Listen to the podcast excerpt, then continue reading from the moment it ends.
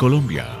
Un comunicado que emitió este jueves la Aeronáutica Civil volvió a generar sinsabor entre los operadores de la industria aérea en Colombia, principalmente por la ventaja que tiene Avianca en la repartición de los slots, permisos para aterrizar y despegar que dejó la desaparecida aerolínea de bajo costo Viva, según consideran algunos competidores.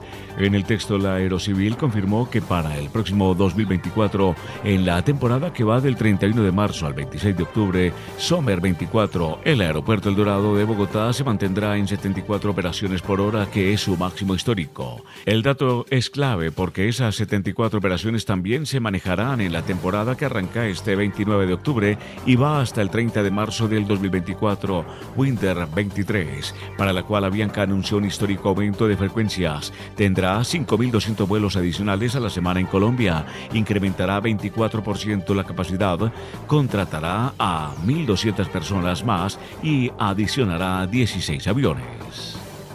En otro orden de la información, una respuesta basada en la inteligencia artificial ha arrojado resultados al determinar cuál es la mejor ciudad para vivir, Bogotá o Medellín.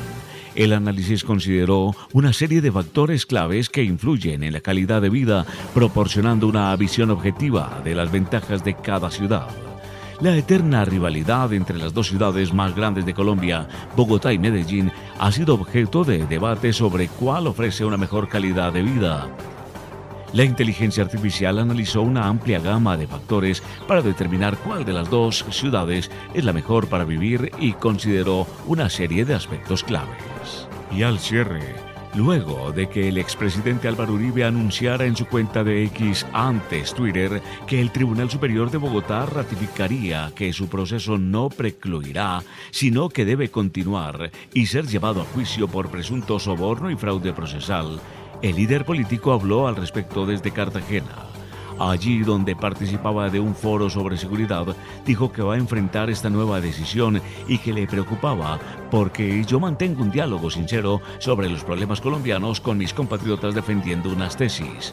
Posteriormente, el jefe único del Centro Democrático dijo que esta decisión es otro obstáculo adicional para seguir en esta tarea democrática, pero procuraremos continuarla. Ahora, las noticias de Colombia y el mundo llegan a www cdncol.com.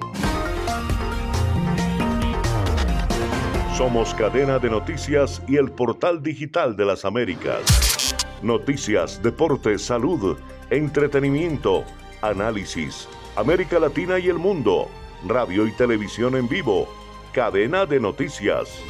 Cadena de